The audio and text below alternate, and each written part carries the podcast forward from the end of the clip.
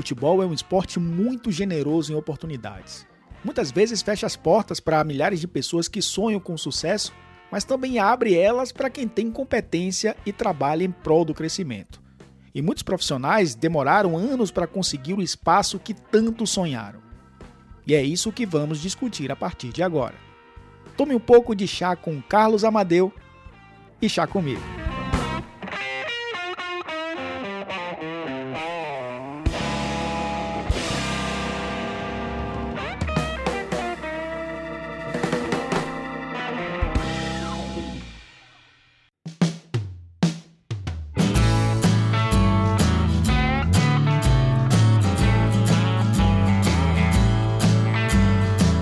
Amadeu, primeiro prazer estar conversando com você novamente. Obrigado por me receber aqui na Toca do Leão, depois de um treinamento, uma semana decisiva para o Vitória.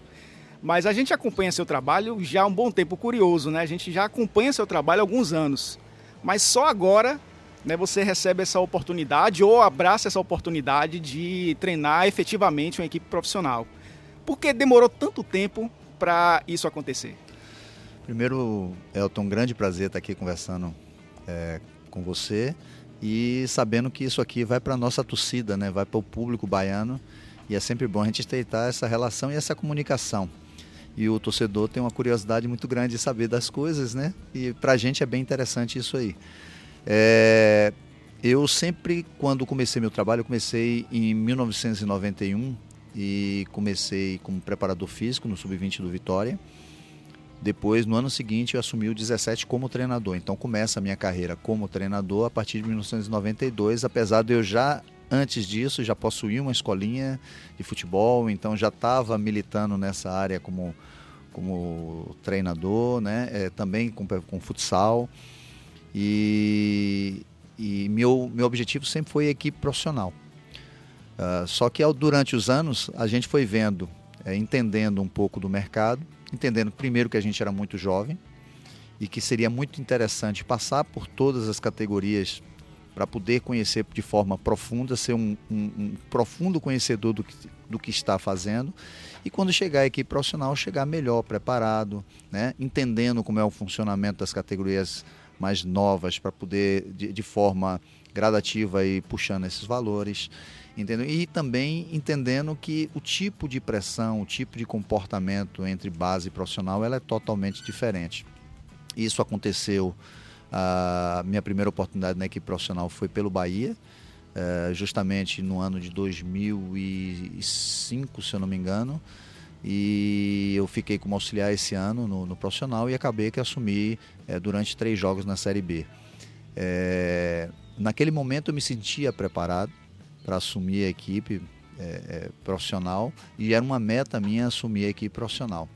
Bom, isso aconteceu é, de forma muito, muito rápida e só em, aqui de, de novo no Vitória em 2004, 2014, desculpe, foi que eu tive dois jogos na Série A, mas ainda como treinador do Sub-20, né? Então eu fiz só dois jogos, depois ajudei e mais três ou cinco, não lembro exatamente, a Jorginho naquele processo de transição.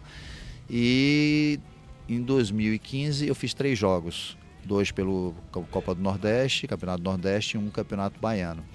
Uh, nesse momento, quando eu saio do Bahia e venho para o Vitória, é, é, pela segunda vez, eu já não tenho mais a cabeça para a equipe profissional eu me sinto um grande formador, eu me sinto uma pessoa extremamente preparada para levar os jogadores é, num nível melhor para para suas carreiras, né? Primeiro para o clube, depois para a seleção brasileira e depois para suas carreiras, né?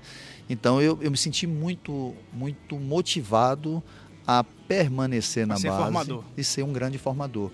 E isso foi que me trouxe a, a, me levou até a seleção brasileira. E hoje eu sou um cara reconhecido no mundo, né? Não é só no Brasil. É, hoje eu, eu, eu faço, é, é, eu participo de debates na, pela, pela Comembol, entendeu? A própria FIFA fez algumas, alguns trabalhos, entendeu? Por quê? Porque eu sou reconhecido como um grande formador é, é, é, pelos trabalhos que foram desenvolvidos aqui na Bahia, né? E posteriormente pela seleção brasileira. Ah, e, e aí, minha grande dúvida, dar o próximo passo para a equipe profissional ou continuar na base, né, como esse grande desafio. E além disso, recebi outros convites, né, que é para fazer a parte de gestão, seja no profissional, seja na base.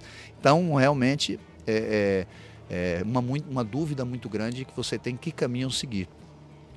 Mas eu resolvi é, diante de tantos convites né, que, eu, que eu fui recebendo da equipe profissional e também por ter passado pela seleção brasileira, eu resolvi efetivamente em, em assumir essa postura de treinador profissional, porque também é mais fácil é, você desafiar, você crescer e se por acaso a coisa não vingar como a gente imagina, que a gente tem muita esperança tem muita confiança que isso dê certo, a gente tem um mercado é, sabendo da nossa capacidade né?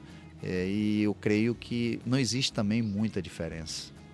Acho que não existe muita diferença entre base e profissional, a não ser, logicamente, as pressões que são bem maiores. Depende né? do tamanho dos clubes também, né? Exatamente. Você pega uma base de um clube menor, de repente não, é, tem clubes, por exemplo, Vitória, que tem orçamentos para base maiores do que clubes que disputam a Série B do Campeonato Exatamente. Brasileiro. Então há uma responsabilidade maior, né? É, existe uma, uma responsabilidade. Em, todo, em tudo que você faz tem uma responsabilidade muito grande. Mas eu estou falando, muitas vezes, é do exagero é, é, por cobranças é, a cada três jogos, quatro jogos, se trocar, se trocar um treinador. Na base não se faz isso, por mais que exija é, um resultado, por mais que você consiga. Tem outros tipos de resultados a serem cobrados, que é como esses jogadores estão sendo formados, quantos jogadores estão chegando a jogar num, no profissional, né? quantos jogadores é, conseguem chegar até a seleção é, de base, que também é um outro grande referencial, e um outro tópico que é realmente o resultado esportivo. Você, eu já, já falei isso algumas vezes, até para os treinadores que querem chegar a Bahia e Vitória, por exemplo, é, e muita gente fala, ah, o Quintino Barbosa, o Arnaldo Lira e outros, é, que chegar ao clube como Bahia e Vitória pela base seria um caminho.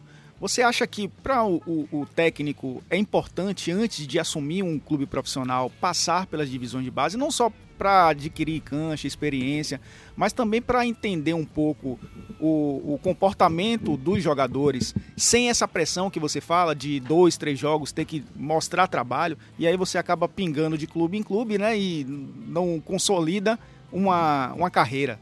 Acho que você recomendaria para os treinadores, primeiro, é, pavimentar uma carreira começando na divisão de base, tendo oportunidade, independentemente do clube que, que assuma?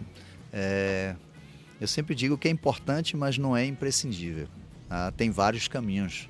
Tem cases de sucesso de um cara que chegou direto no profissional, cases de sucesso de um treinador que chegou direto por uma seleção, né? case de sucesso do cara que veio de uma origem é, de clubes médios e pequenos e cases também de sucesso de treinadores que saíram da, da formação da base, né? Então não tem um único caminho. Eu acho importante, mais uma vez repito, não imprescindível, mas acho importante um treinador conhecer todos os setores, porque ele fica mais completo, ele consegue ter uma visão 360. É você se colocar no lugar do outro. Então, quando você passa por essa situação, você compreende com muito mais facilidade todos os, os, os segmentos. Né? É, você não é um especialista naquilo, mas você compreende efetivamente o que está acontecendo com um garoto de 15 anos, que é diferente de um garoto de 17, que é diferente de um de 20 e que é diferente de uma criança entendeu?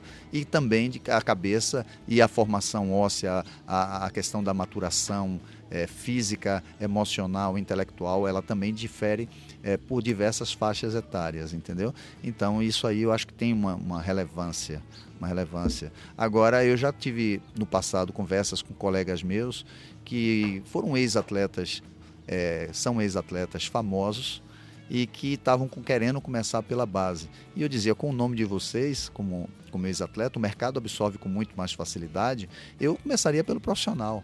Aí eles me diziam o seguinte, pô, Amadeu, mas você fala isso porque você é um cara que já está consolidado, você é um cara que sabe efetivamente o que está fazendo. A gente não, a gente não foi treinador, a gente é, é tem que começar lá de baixo para ir. Eu disse, com o nome o futebol aceita, hoje menos.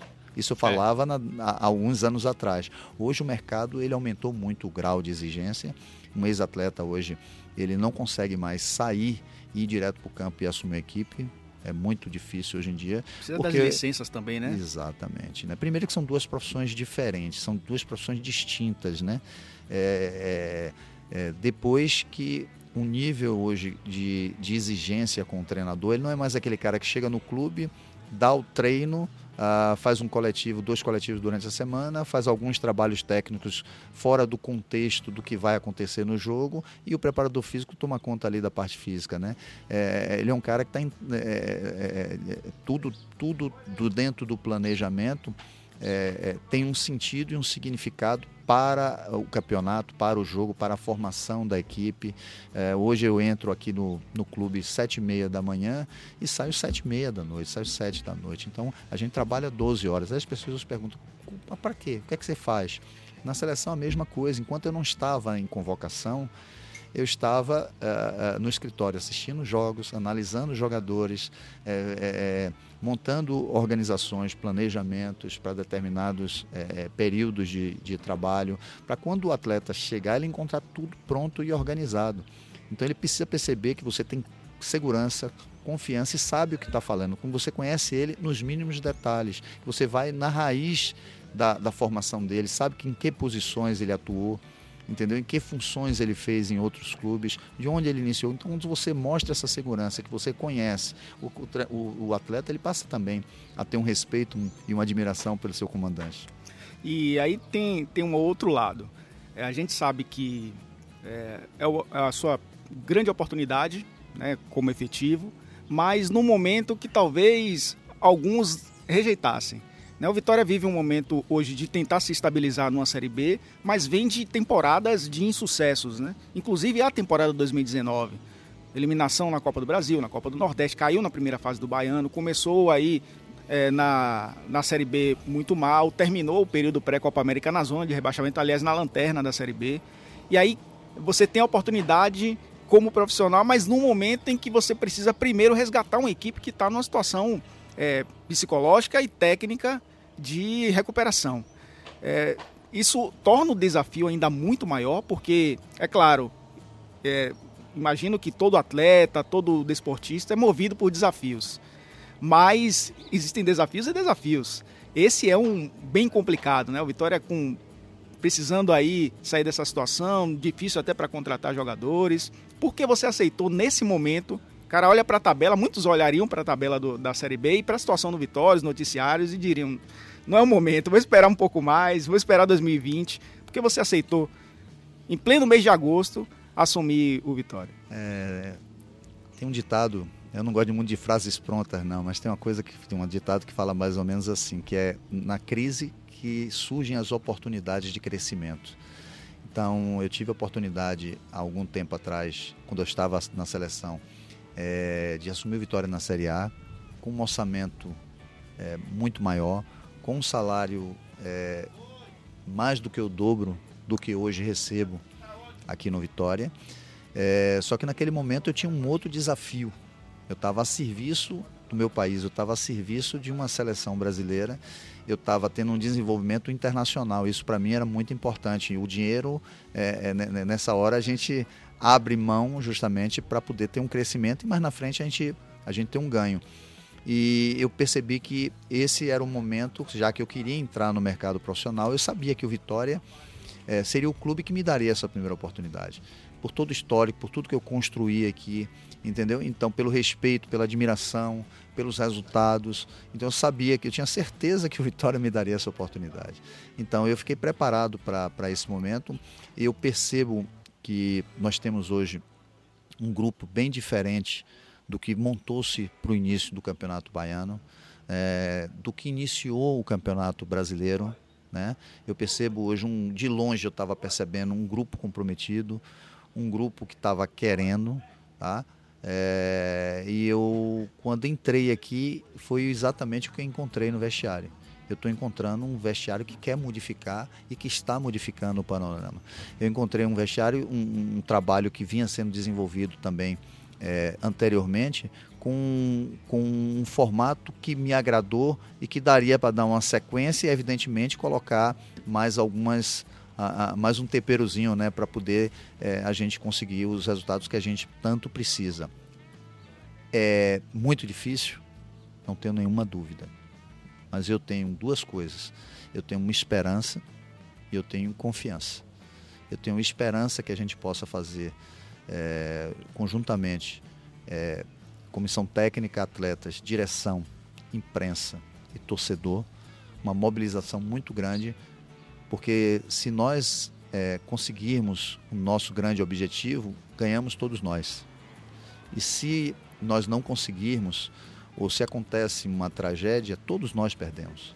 Todos nós, não tenham dúvida disso. Então a gente tem que ter essa, esse pensamento. Depois eu tenho esperança é, da gente conseguir tudo isso e eu tenho confiança é, na minha capacidade de mobilização, de liderança, entendeu? De conhecimento técnico, é, de gestão de pessoas, de gestão de, de, grupo. É uma coisa que eu amo fazer, gosto de fazer e, e para mim vai, vai, vai crescer muito é, na minha vida pessoal.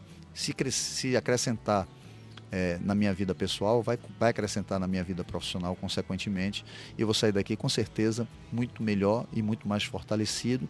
E espero com isso que o clube também saia melhor e fortalecido.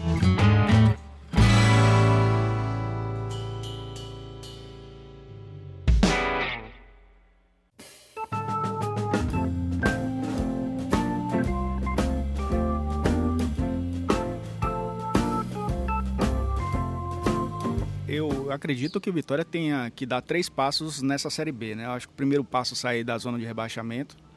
O segundo, conseguir uma estabilidade, uma sequência, né? para respirar um pouco melhor na competição. E o terceiro, aí, buscar o objetivo, que é o objetivo desde que foi rebaixado ano passado, que é o acesso à, à Série A. E se fala muito isso ainda dentro do Vitória, que o objetivo é o acesso mesmo quando o time estava na lanterna da, da Série B. Você vê dessa forma também? Você ainda está nesse primeiro passo de tentar é, fazer a equipe se estabilizar primeiro. O Vitória ainda não conseguiu ter uma boa sequência dentro da Série B, né? Três, quatro partidas ali somando pontos. Conseguiu agora três jogos consecutivos no Barradão vencer, né? É, dois com o Osmar Lois e um com, na sua estreia. Você acha que ainda está nesse primeiro passo, ainda é o primeiro passo da equipe se sentir segura para poder disputar a Série B de fato, fora dessa zona de rebaixamento, não ficar nesse sobe e desce dentro do Z4? A gente sabe que a distância hoje é muito grande, né? Décima, a gente vai para a 16 rodada nisso, e praticamente metade da, da competição, e a gente está numa zona que incomoda bastante, que, que, que nos deixa extremamente incomodado e que não é o nosso lugar. É, isso, isso ainda matematicamente nos dá essa possibilidade. Então, enquanto tiver possibilidade, a gente tem que pensar nessa né, ter esperança e lutar e trabalhar com esse objetivo. Mas vamos para a nossa realidade. A nossa realidade, a gente está brigando num bloco que a gente tem que se concentrar muito, brigar palmo a palmo, brigar ponto a ponto, certo? Para a gente conseguir sair desse incômodo, para que a gente possa pensar em algo maior.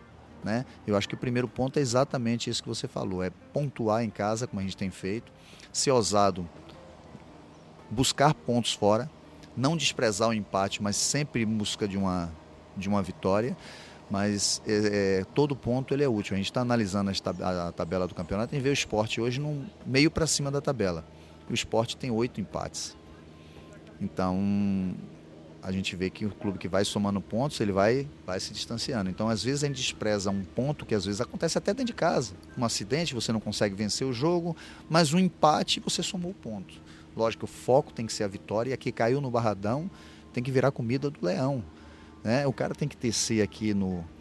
passar aqui pelo, pela, por Canabrava, é, descer essa rampa aqui, entendeu? E sentir medo de jogar aqui. Não porque a gente vai ser violento mas sobretudo porque a gente tem agressividade, imponência, entendeu? Tem grandiosidade e tem futebol para encurralar o adversário. Então essa mentalidade a gente tem que ter. O Vitória sempre se caracterizou aqui por times competitivos, rápidos e que dominava no Barradão. Com sequências como nós tivemos agora de três, não, é que a sequência de 10 jogos, de 15 vitórias dentro de casa. Isso é, esse é o pensamento, é o que a gente está colocando, embutindo na cabeça de uma mentalidade dos jogadores, de mentalidade de vencer, de não aceitar a derrota, de não aceitar, de buscar o tempo todo. Mas, se eu não consigo vencer, que o, ma o mal seja menor, que seja o um empate. Aí vem um outro ponto. Não vencemos ainda fora de casa. Né? Então agora a gente tem a possibilidade contra o CRB. Qual é a mentalidade? Vamos contra o CRB com o objetivo de vencer o jogo, de quebrar. Cada dia que passa a gente vai quebrar, a gente vai se fortalecer, quebrar paradigmas, a gente vai se fortalecendo. Então a mentalidade é de vitória. Agora, vamos lá, não conseguimos a vitória. Um empate é ruim? De jeito nenhum a gente vai conseguir esse empate. Ah, não vai nos tirar da, da, da, da zona incômoda, talvez? Talvez não nos tire, mas talvez tire. Mas talvez esse ponto sirva mais à frente. Então, é essa mentalidade que a gente tem que, que, que, que, que, que buscar. Agora, se eu consigo vencer agora, como nós vencemos em casa, conseguimos uma conquista de três vitórias consecutivas dentro de casa, conseguimos outra vitória com o CRB, duas vitórias consecutivas dentro da competição, seis pontos pô, nos fortalece para um jogo, dois jogos que nós vamos ter dentro de casa, Operário e América. Então eu acho que a gente tem que ir com essa, com essa mentalidade. Não adianta a gente fazer grandes projeções sem vencer o primeiro passo. Então é passo a passo. Então é jogo a jogo. Uh, a gente tem algumas limitações, a gente tem uma, uma, uma, busca por harmonização de características na equipe, entendeu? A gente tem alguns jogadores importantes que podem ainda fazer parte do elenco em fase de recuperação. Então, tudo isso pode ir é, é, nos fortalecendo ao longo da competição e nos dando confiança, que eu acho que é o mais importante, é você ter confiança, ter um ambiente tranquilo, um, ambiente que a gente compete no trabalho, mas que tem lealdade, e aí a gente vai criando uma mentalidade positiva. Mas isso a gente só consegue também, eu volto a frisar, com o apoio de vocês da imprensa. E com apoio, não é que vocês não precisem, não, não a gente fuja das críticas, não, as críticas elas são bem-vindas mas que não destrua o nosso trabalho quando, quando vem críticas que não vão, não vão agregar. Isso é, é importante, porque de alguma forma é, o torcedor está acompanhando nosso trabalho e, acompanha o que vocês falam também. Então, se a gente traz uma mentalidade positiva, uma mentalidade que vamos conseguir, o torcedor compra essa ideia e o torcedor ele tem aí, ele tem que ser o nosso 12 segundo é, é, jogador. Ele, ele veio, talvez ainda não num grande número é, contra o Paraná, mas ele incentivou a gente do início até o final. E isso vai fazer uma diferença. É muito melhor a gente fazer isso agora, que tem esperança até de, de conseguir algo melhor, do que deixar para a reta final e ficar envergonhado. Né? Então a gente tem que se doar agora, nesse momento. Eu estou fazendo a minha parte e vou fazer sempre por esse clube. Com relação a essa questão das críticas, e é interessante, é um ponto porque o Vitória está numa, numa crise que está tentando sair dela, tanto que mudou de presidente, o Vitória reconhece que está, e eu acho que é o primeiro passo, né, de, de você mudar, é reconhecer que está numa situação Exatamente. complicada. É, algumas críticas concordo que são é, não, não tem embasamento. E eu vou até citar um exemplo do que aconteceu com o Osmar Lois. O, o Osmar, ele, ele até numa coletiva disse que o Vitória conseguiu num jogo contra a Ponte Preta, venceu aqui, no segundo tempo, a, Ponte Preta fez uma pressão muito grande, botou dois centroavantes, o Roger e mais um. E só que o Vitória conseguiu tirar todas as bolas aéreas naquele jogo contra a Ponte Preta. Eu até trouxe a, a, a parte positiva do, do, jogo, que o Vitória conseguiu se impor mentalmente e, e passar para um adversário que estava na parte de cima da tabela. Mas ao mesmo tempo a gente tem a missão de trazer as coisas que podem ser melhoradas. Colocar a luz, claro, Lógico. com argumento. E por mais que o Vitória tenha tirado todas essas bolas da área, deixou cruzar para a área. Permitiu essa Então, uma hora pode entrar, né? Se você, se você tira 10, parabéns. Mas se você tira 10 e deixa uma passar, essa uma pode decretar um resultado é, é, negativo. Então, acho que as pessoas, às vezes, é, se prendem apenas às questões ruins, às situações ruins, e isso se transforma numa, numa crítica que não há um fundamento. Porque mesmo não existe terra arrasada quando se perde e não existe o paraíso quando se ganha. Perfeito. Mas a gente tem que ponderar as duas situações, porque eu acho que o Vitória, é, com as críticas, é, chegando às críticas construtivas, não só o time, mas a direção, eu acho que ajuda a crescer. E reconhecendo que a, que a situação está precisa melhorar, é, isso ajuda também ao clube, assim como ajuda a imprensa também, quando é, quando é criticada por uma determinada situação. Eu vi, inclusive, um, um manifesto dos, do, da Associação é, Brasileira de Treinadores de Futebol com relação a, a, um membro da imprensa, o Mauro César Pereira, que inclusive já até participou desse podcast, que é, teceu algumas críticas a alguns treinadores que fugiram do tom e de repente, claro que os é. treinadores precisam se manifestar, ter, ter sua voz Exatamente, também. Exatamente, né? é, o, é o respeito que a gente, a gente pede, né? A crítica não tem problema nenhum. Pode criticar, vai criticar o trabalho, vai dar a sua opinião, é a sua opinião e eu tenho que respeitar. Eu não posso divergir da sua opinião. Você vai dar uma opinião, mas eu, eu não concordo com o sistema que você mudou, eu faria assim, assim, assim. É a sua opinião. Eu não controlo a sua opinião. Eu respeito a sua opinião. Entendeu? Eu vou agir por, por minha cabeça. Mas aí de repente você fala uma coisa bem interessante que vai me servir ali. Porra, então é uma crítica construtiva. Né? Você acabou de fazer uma crítica, dizer que as bolas, é, a defesa se comportou muito bem no, no quesito bola aérea, cortando todas as bolas por cima. Um excelente cabeceador, que é o Roger, por exemplo, mas permitiu cruzamento, permitiu a origem da jogada. É, Isso... os, os, espaços não eram encurtados, né? Exatamente. O, o, o, recebedor da bola, o ponta, o lateral, recebia com muita liberdade para olhar para a área e cruzar. Exatamente. Eu, como Se treinador, diminui vou receber espaço, uma né? crítica dessa de forma muito positiva. Porque, poxa, falou que foi muito bem meu time pelo jogo aéreo, mas falou que permitiu o cruzamento. Ou seja, eu realmente, na minha filosofia, eu prefiro encurtar esse cruzamento a diminuir o número de bolas dentro da minha área. Tem treinadores que não têm essa preocupação. Então é pertinente. Como é pertinente também uh, o número de faltas laterais que nós fizemos contra o Paraná no segundo tempo, que resultou em bolas na minha área. Você entendeu? No primeiro tempo a gente conseguiu fazer esse controle, não tivemos tantas faltas laterais, mas no momento que você permite muitas faltas laterais é, para um, um, time que tem um batedor é, de, de bola é, é, é, com muito nível e tem um cabeceador perigoso, você aumenta o seu risco, você né? aumenta o seu risco. E sobretudo se o adversário está de costas. Se o adversário está de costas para o seu gol, ele não oferece perigo, ele só tem o controle da bola mas ele não oferece perigo. Então você faz ele jogar para trás e faz o controle e você mantém. Agora, como a gente trabalha com ser humano, é uma complexidade muito grande, cada um assimila a informação, cada um tem uma escola, você precisa de um tempo maior, mas muito maior, para você implantar uma filosofia, coisa que às vezes no Brasil é, é, o treinador não consegue porque ele passa muito rápido pelos seus clubes. E fazendo parênteses, eu sou amplamente favorável a que haja a crítica do outro lado também ao trabalho da imprensa. Porque eu acho que ajuda a construir, ninguém é dono da verdade. Aliás, eu sempre falo, principalmente quando estou com treinadores e para falar de parte tática eu peço licença, porque os treinadores estudam, estão no campo todo dia, fazem os cursos da CBF, da UEFA, enfim, é, que são oferecidos, que, que lidam com jogadores, massa, né? que sofrem a pressão, então eles que têm a propriedade de falar. Nós ponderamos, né? Nós fazemos a, a, crítica, ponderamos e elogiamos e criticamos com argumento. Também muitos estudam, nós estudamos também. Alguns têm licença, inclusive, é, de, de, análise de desempenho.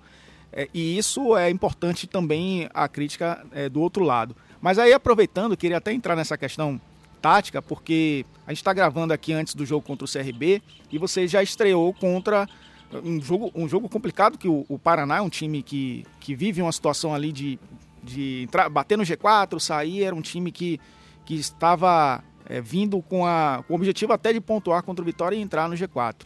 E o Vitória conseguiu, primeiro, vencer o jogo, segundo, vencer o jogo sem levar gol, né, que é uma coisa que é, todos os treinadores anteriores, né, tanto o Lois como o Tencate, o próprio Chamusca, buscavam isso no Vitória. O Vitória tem ainda um time defensivamente que dá sustos, mas conseguiu vencer com autoridade o Paraná.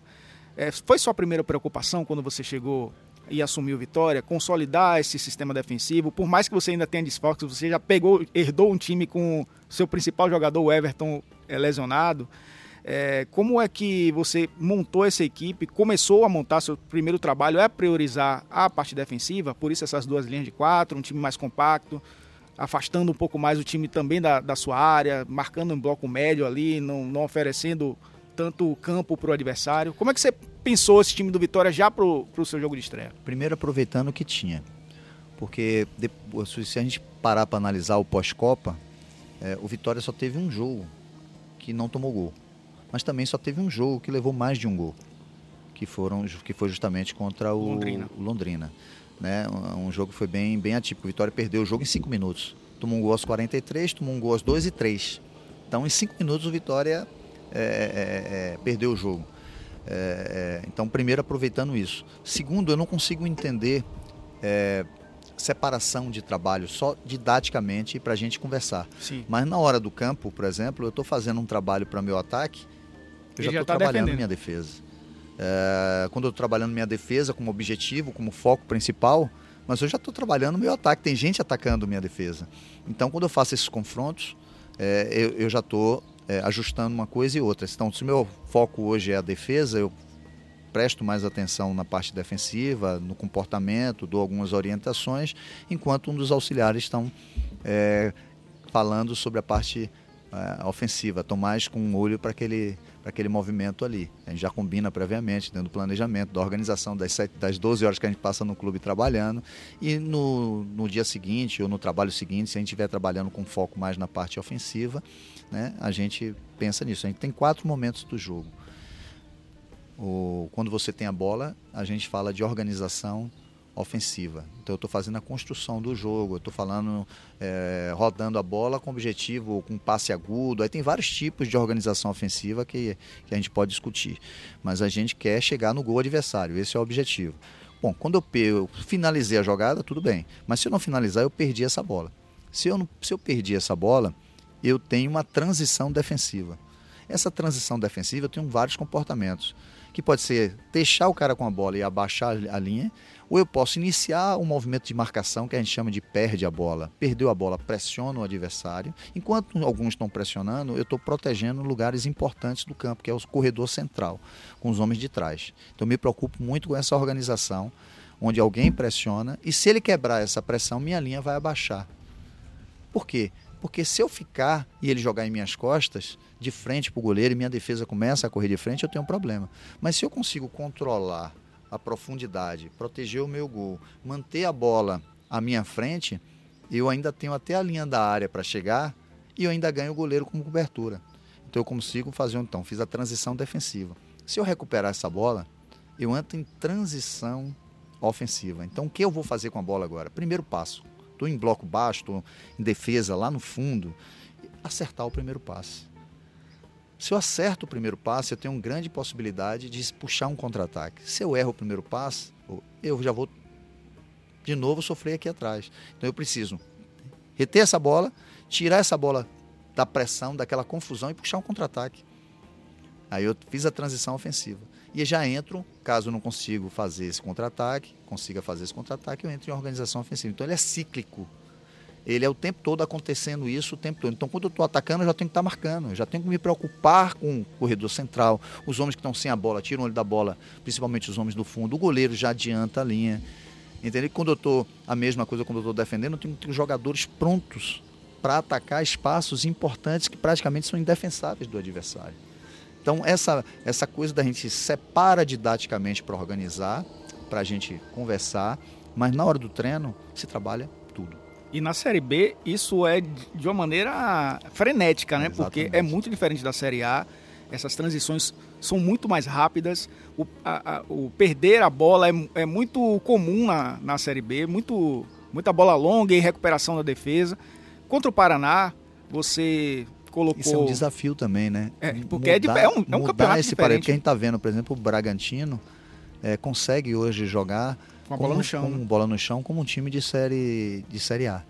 Né? É, o, o, os campos da série B hoje, eles já não são os campos de outrora, né, que eram muito ruins. Hoje a gente já vê um nível melhor. Então é, é, uma quebra de paradigma também, ter esse controle. Porque eu acho que contra o Paraná, a gente controlou bem o Paraná é, é, sem a bola. Controlou o espaço. Controlou o espaço. Até porque a gente tem referências zonais, então a gente controlou mais espaço. Eu percebi isso também. Mas a gente não controlou com a bola. Com a bola, a gente ainda deixou o jogo muito vivo. A gente fez muitos contra-ataques, muitos, alguns contra-ataques no segundo tempo, muito bons que a gente poderia ter matado o jogo. Tá? Esse foi o tema até do treino de hoje, né? porque a gente tem que matar o jogo nessa situação de contra-ataque. E a gente teve pouco controle do jogo com a bola, mas a gente deu em umas duas ou três situações, que é um quesito que a gente precisa repetir mais vezes, indícios de que a gente pode passar a ter o controle melhor dessa bola, de, de, de, do jogo com a bola.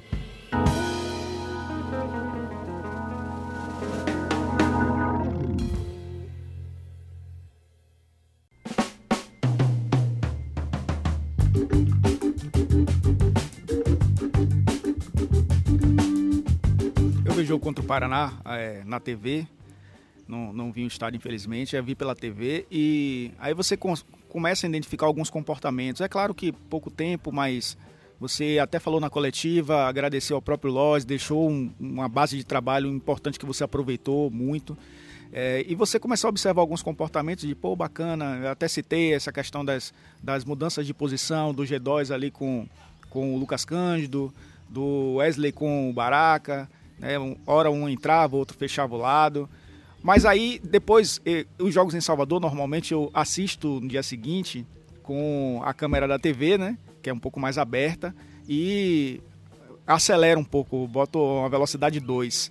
Aí depois eu pensei, pô, não foi um jogo que eu não foi um jogo que eu achei que foi tão, tão legal assim. Não. Porque você começa a identificar com mais calma e rever alguns lances e perceber que, pô, não, não foi exatamente o que eu imaginava. Mas é, dá para perceber, pelo menos nesse jogo contra o Paraná, um time que atacou, usou muito mais o, o, os seus pontas, um construtor por um lado, que foi o G2, outro mais agudo, que o Wesley. Meia, né? um, é, meia e um ponta.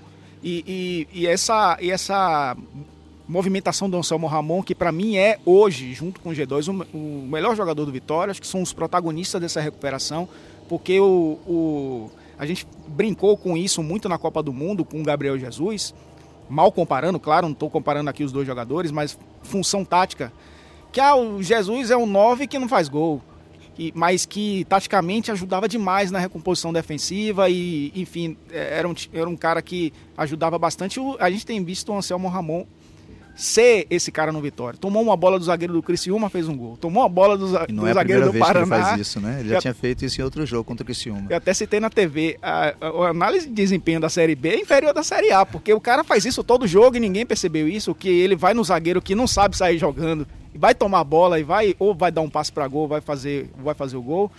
Já percebemos alguns, claro, você é, herdou uma base de trabalho do Osmar Lois, mas talvez já com um pouquinho do tempero do, do Amadeu. Baiano, né?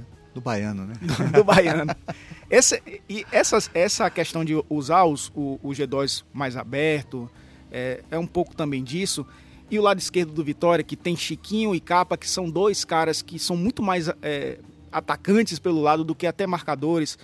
E, e, e, você colocar o Lucas Cândido como titular, porque ele não era titular com, com o Lois na maioria do tempo, para ser um cara ali também para dar o suporte pelo lado esquerdo. São esses os temperos que você já colocou no, no time do Vitória, além, claro, do, do Caicedo junto com o, o Anselmo lá na frente? É, eu, a minha ideia é, foi tentar aproveitar os melhores jogadores que estavam no momento. O Lucas Cândido, na realidade, é um jogador que acompanho de muitos anos. Joguei contra ele na base, é, vi ele jogando pelo Atlético Mineiro como lateral esquerdo também, que ele já atuou como, como lateral esquerdo durante muitos jogos no Campeonato Brasileiro de Série A.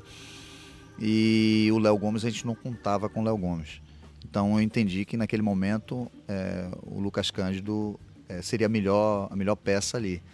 E foi o que aconteceu, né? Ele produziu muito bem ali, é, deu um suporte sempre com triângulos pelo lado, que eu sabia que o Paraná tinha um jogo muito forte que não apareceu contra a gente. Incrível, mas apareceu contra todas as outras equipes. Não apareceu justamente porque a gente conseguiu fazer um triângulo com lateral, atacante e volante. E aí, para compensar, o atacante lá do posto tinha que fechar. Isso não aconteceu muito no primeiro tempo e no, pelo menos aos 15, 20 minutos não aconteceu e a gente teve alguns problemas. Ah, quando a gente conseguiu harmonizar isso aí, aí a gente começou a controlar um pouco mais o, o adversário e não permitimos as triangulações pelo lado. E aí também as inversões, quando aconteciam, a gente estava protegido. E isso para mim era a maior preocupação.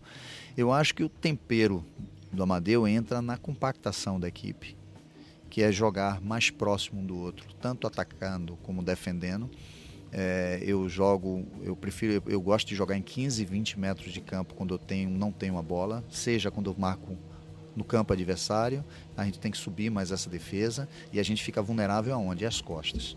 Se a gente está vulnerável às costas, a gente tem que estar tá com essa bola pressionada. Se ela sai da pressão, essa defesa tem que abaixar. Se ela abaixa, o meio-campo tem que abaixar e, consequentemente, o ataque para poder ficar todo mundo andando é, é, junto. Eu acho que esse é o, é o, é, o, é o principal. Depois eu, por característica, e por, por ter trabalhado muito aqui na Bahia, eu acho que os jogadores baianos eles são técnicos, rápidos, entendeu? São elétricos e gostam de atacar. Então, aí minha, minha contribuição é, é, fazer um pouco um jogo que é a característica do futebol baiano e que é a característica do Vitória.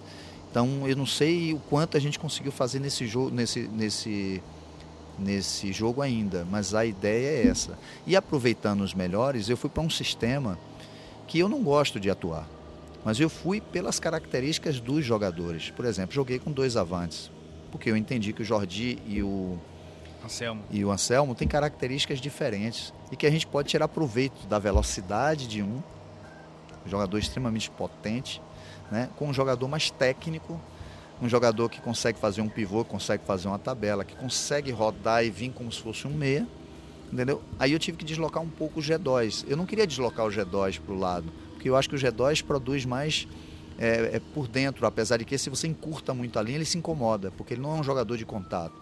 Então ele de lado, ele pode vir de fora para dentro, aproveitando uma coisa que eu, que eu notei que é o entrosamento dele com o Anselmo e Chiquinho. Eles três têm um entrosamento. Eles, é, o Vitória modifica o patamar quando esses três jogadores, juntamente com o Baraca, que dá um equilíbrio, dá um, um defensivo mais um, um, vestiário muito positivo, eles dão um equilíbrio por, por, por, por esse, por esse setor e, e, começam a se achar, eles começam a se procurar. Então eu apenas incentivei é, fazendo essa modificação, mas entendendo que o G2 e outra, o G2 fazia isso no Uruguai.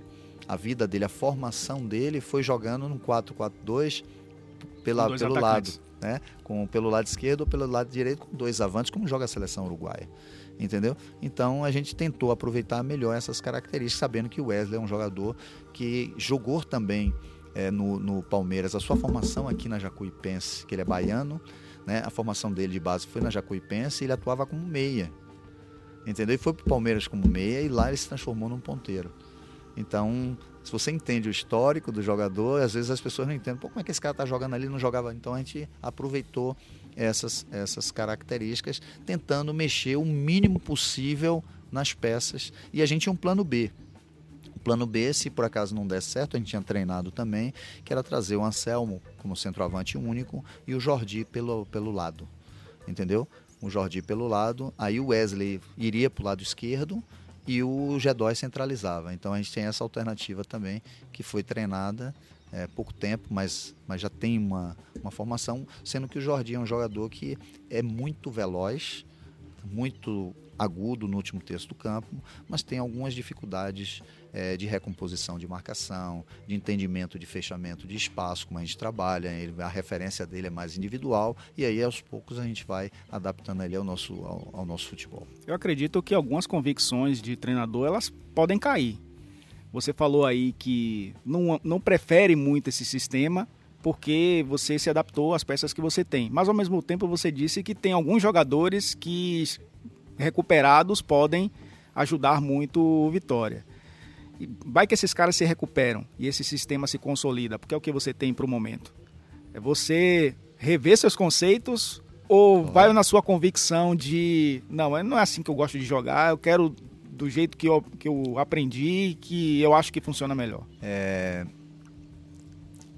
Todo treinador tem suas convicções e todo treinador tem suas preferências. Mas a preferência principal, sobretudo nesse momento, são as vitórias. É, é pontuar. Então eu não estou me corrompendo, porque independente do sistema, as ideias, a, a, filosofia, ela permanece a mesma. Os comportamentos que eu quero, eles permanecem o mesmo. As dinâmicas é que muitas vezes mudam, entendeu? Então se você está num 4-4-2, se os atacantes, dois homens do centro, não baixam nos volantes, por exemplo, você fica desguarnecido é, com oito jogadores. Às vezes, no primeiro tempo, por exemplo, ele defendeu com seis jogadores apenas. Defender com seis jogadores, você aumenta muito a possibilidade de tomar um gol. É... Principalmente se o adversário ataca com, com se seis ataca, ou sete. Se ele ataca com um número maior e se ele ordena a superioridade numérica, ele aproveita a superioridade numérica. O que é que acontece também? Se eu fico com quatro lá e o adversário perde a bola, ele é que vai ficar em maus lençóis. Porque se ele tem oito no meu campo contra seis, e eu tenho quatro nas costas dele contra dois, se eu recupero essa bola e faço a ligação direta nas costas dele, eu jogo quatro contra dois. o treino que eu fiz hoje, por exemplo. Então, isso é. Tem horas que alguns treinadores compactam de propósito e esse sistema provoca essa situação. Então você tendo os caras recuperados não tem essa não. Se né? tiver conseguindo um resultado, tal, a gente cria uma alternativa porque você sempre tem que ter plano A e B. Você não pode ir para um jogo é, pensando que o seu plano vai funcionar. Então você tem que pensar em alternativas e aproveitar o melhor potencial da equipe. Você gosta de caras agudos pelos lados, construtores por dentro. Acho que todo técnico, o sonho é ter ali. Vamos desenhar um 4-1-4-1, um volante que saiba sair com a bola limpa, dois caras por dentro que marquem, mas que também construam, dois caras abertos que possam fazer essa função de abrir o campo e entrar em diagonal e um centroavante de movimentação. É mais ou menos assim que você pensa. Você tá no paraíso, né? Mas é mais ou menos assim que você pensa. É, eu penso. Porque eu vou citar rapidamente um parêntese, porque eu conversei com o Roger antes dele mudar a situação, o, o time dele. E ele tem as convicções dele também. você conhece o Roger, ele é um cara bem. que gosta muito do, do, jogo apoiado, é um cara que tem essa. Ah, mudou aí. Mudou do que ele tem. É, exatamente o que você está dizendo. Ele tem essa. A ele, versatilidade ele... do treinador, né? Perceber a percepção que ele tem, do grupo que ele tem em mãos que ele não está se corrompendo, pelo contrário, ele está enriquecendo o repertório dele. O Roger é muito inteligente. Mas seu setup inicial é esse de ter um, apenas um jogador ali na frente, é, os caras por dentro, dois por fora? Um centroavante, um centroavante, dois pontas, sendo que a depender do jogo você pode jogar com um desse, com, com um outro mais característica de meia, mas acho que dois ponteiros com dribles que desequilibram o adversário, sobretudo se você pega times que jogam em bloco é muito baixo. O que quebra quando você joga com um time muito compacto e baixo, o que desestabiliza o adversário é, é o drible. É um para um, no ponto certo. E aí é onde a gente tem que educar o Wesley, que tem uma capacidade muito boa de um para um, é, mas às vezes ele provoca essa situação, uma faixa de campo que é uma faixa de campo de jogar com simplicidade, jogar com um toque, dois toques, entendeu? Então é meu trabalho é trazer ele para uma região onde ele recebe essa bola e onde ele é desequilibrante. A gente tá chegando na reta final, tá passando rápido, já 45 minutos de papo aqui. é, na seleção brasileira, você sentava para assistir um jogo, aí via de, de repente o Anthony jogado, São Paulo. Aí dizia, hum, esse cara é. Gostei desse cara. Anota, vou convocar. O David Neres, enfim, o Vinícius Júnior. E aí você fazia a lista e os caras estavam à sua disposição. Aí você agora tá num clube de futebol que você não tem essa, esse privilégio de olhar um cara na Série A e dizer eu quero ele ele aparecer aqui, brotar aqui na Toca do Leão no dia seguinte. Esse também é o seu grande desafio, ter que se adaptar a situações dos clubes, né, de não ter à sua disposição, como um técnico de seleção brasileira tem, entre aspas, você menos, né? O, o Tite muito mais, você tem as dificuldades, da tinha idade. as dificuldades não só da idade, mas da liberação dos clubes exatamente, em algumas situações, exatamente. principalmente os clubes europeus. É. Mas aqui no Essa, Brasil nós tivemos também muitas. Muitas, né? Muitas. Até porque esses garotos de 17, 18 anos hoje já, já são titulares no nos times principais. Mas também é uma, é uma questão que você precisa se. A ansiedade diminuir assim de. Amadeu, eu não posso mais ter o, o que eu gostaria, eu preciso também me adaptar ao clube que eu estou trabalhando. É, é, experiência é, é o número, é o acúmulo de vivências. A, a minha formação ela é, ela é muito larga, né? Ela é muito, é muito longa e, e eu fui acostumado a não buscar o que eu queria. Eu trabalhava com o que eu tinha. Foi assim o tempo todo. A, a exceção de uma época áurea que o Vitória teve nos anos 90, onde tinha à disposição no meu elenco jogadores é, de um nível muito alto. E nesse momento eu fui menos treinador. Eu confesso que no meu início de carreira, primeiro porque eu estava iniciando, eu estava aprendendo, mas eu fui mal acostumado quando eu recebi em minha mão, em minhas mãos, atletas de um padrão muito alto. Você ter no seu elenco Dida, você ter no seu elenco Paulo Isidoro, Alex, né? Você ter, você ter é, Vampeta, Júnior, exatamente, jogadores de um nível muito alto e que eu ia para as competições muitas vezes é, com com uma tranquilidade e uma certeza que eu ia ganhar o jogo. Eu ia para um Bavi sabendo que eu ia ganhar o jogo. É, porque eu tinha muita segurança naquele momento naqueles atletas. Eles eram atletas que, que jogavam contra qualquer time do mundo sem nenhum problema. É, mas depois dessa fase, eu trabalhei cinco anos no Bahia, depois trabalhei aqui em seis, sete anos no Vitória, em outras situações totalmente diferentes. Então eu, eu, eu, eu, eu fui muito mais treinador, eu aprendi a resolver muito mais problemas, me virar com o que eu tinha, buscar alternativas, buscar a solução, acreditar no atleta médio, no talento médio, mas que queria ser lapidado, entendeu? E conseguir me tornar um, um, um treinador muito melhor, um treinador muito mais humano, um treinador que dava uma atenção maior a seu atleta, um treinador que dava atenção maior a, aos detalhes do jogo. Então hoje para mim não tenho nenhuma dificuldade, mesmo tendo passado pela pela seleção, que por mais facilidade que você tenha falado de nível de jogador, as dificuldades são inúmeras, porque primeiro você tem uma limitação de faixa etária, você não pode convocar qualquer jogador. Depois você tem uma limitação por parte dos clubes, cada dia querem ceder menos seus jogadores e com razão. E você tem o êxodo é, desse jogador da base proporcional muito forte e, e, e para o exterior. Então são muitos entraves nesse processo que acaba, mas mesmo assim você ainda tem um bom nível. Né? E não tenho nenhuma dificuldade de trabalhar como eu estou trabalhando hoje aqui no, no, no clube, né? onde você tem é, é, uma situação é, para ser resolvida, para levantar a autoestima do atleta, para se virar com o que você tem, porque o número de contratações é, é difícil nesse momento, entendeu? Não tenho nenhuma dificuldade quanto a isso. E eu, eu me sinto desafiado, me sinto encorajado a transformar. Eu acho que essa é a grande, é a grande virtude do professor. É, apesar do professor ser muito criticado no Brasil e desvalorizado, é, o professor tem uma missão muito importante, que é a de transformação. É muito mais do que formar, é sobretudo transformar. Amadeu, a gente falou muito do Vitória aqui, você é envolvido demais com esse clube e mas você é um pouquinho narcisista agora, né? É, o que você você deu o passo agora de buscar a carreira profissional que você já tinha projetado há pouco tempo. Você até recebeu uma proposta do Vitória esse ano, né? Mas você estava fora, estava fora, estava finalizando aí seus estudos para poder se sentir ainda mais preparado. Mas o que você projeta? É, claro, você mira o acesso, mas vamos ser narcisistas agora aqui, falar do Amadeu que você projeta daqui para frente na, na sua carreira com esse novo passo, né? esse passo importante é, de se, ser efetivamente um cara do mercado? Né? Porque você está no Vitória, mas a gente sabe como é o mercado do futebol. Você pode fazer um trabalho ótimo e receber uma ótima proposta. Você pode não ir tão bem no Vitória e de repente o Vitória optar por uma mudança e você está à disposição de outros clubes é, do futebol brasileiro. Mas o que você projeta daqui para frente agora com esse novo passo? Eu vou dizer o que eu sempre projetei nos meus trabalhos na base, que eu sei que é muito mais complicado, é praticamente impossível, mas não é impossível. É, eu sempre projetei trabalhos a médio e longo prazo. Eu sempre projetei é, um trabalho que tem início, meio e fim. Eu acredito muito nisso. Eu fui feliz nas duas vezes que eu trabalhei na base aqui, consegui fazer isso. Eu fui feliz no Bahia quando eu fiz isso é, durante cinco anos, seis temporadas no Bahia.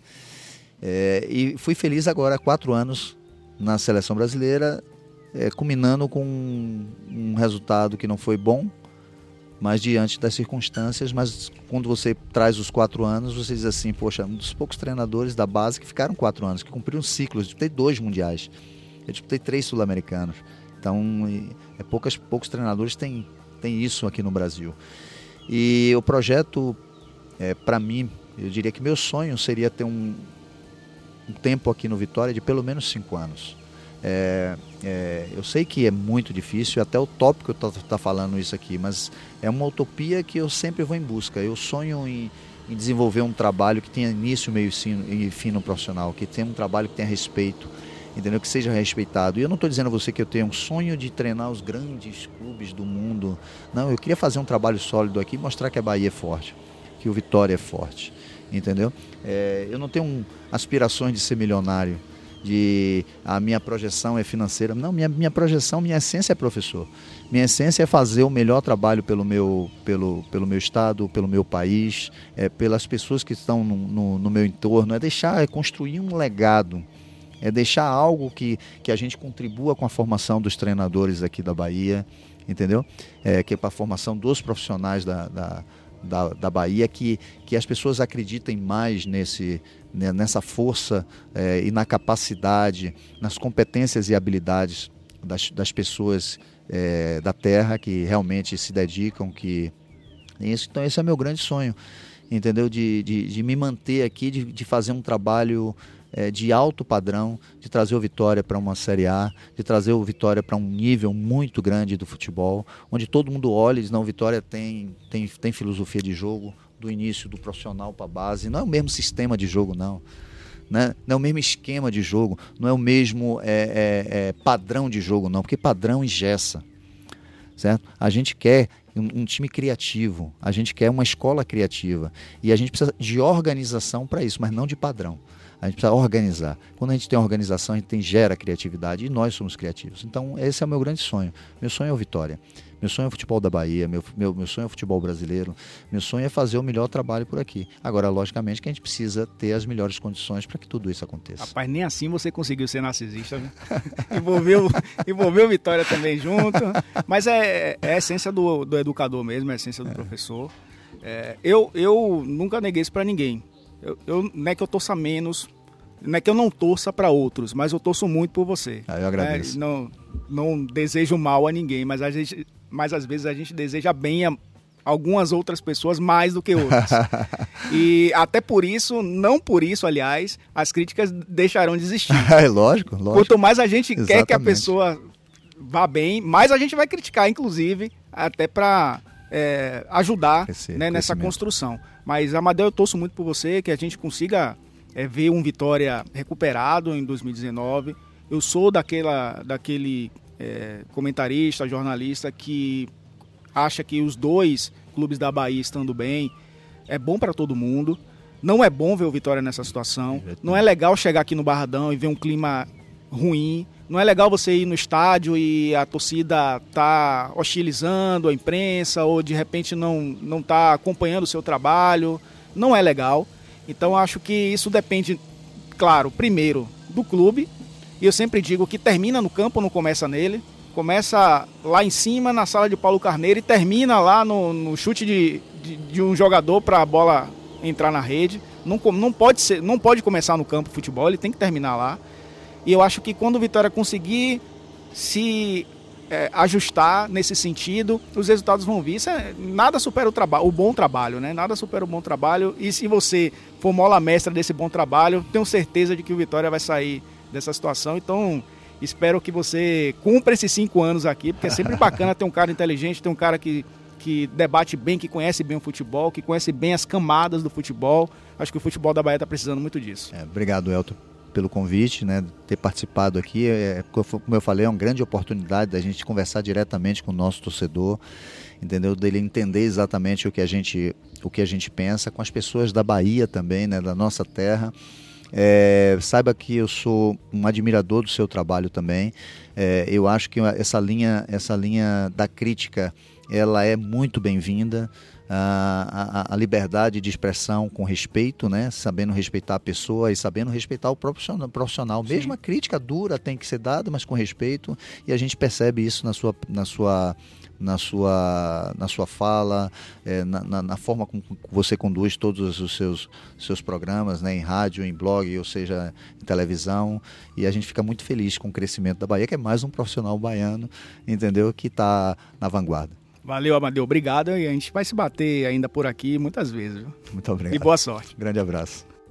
Agradecendo a você pela companhia e te pedindo de novo para seguir o Chá Comigo no seu agregador favorito.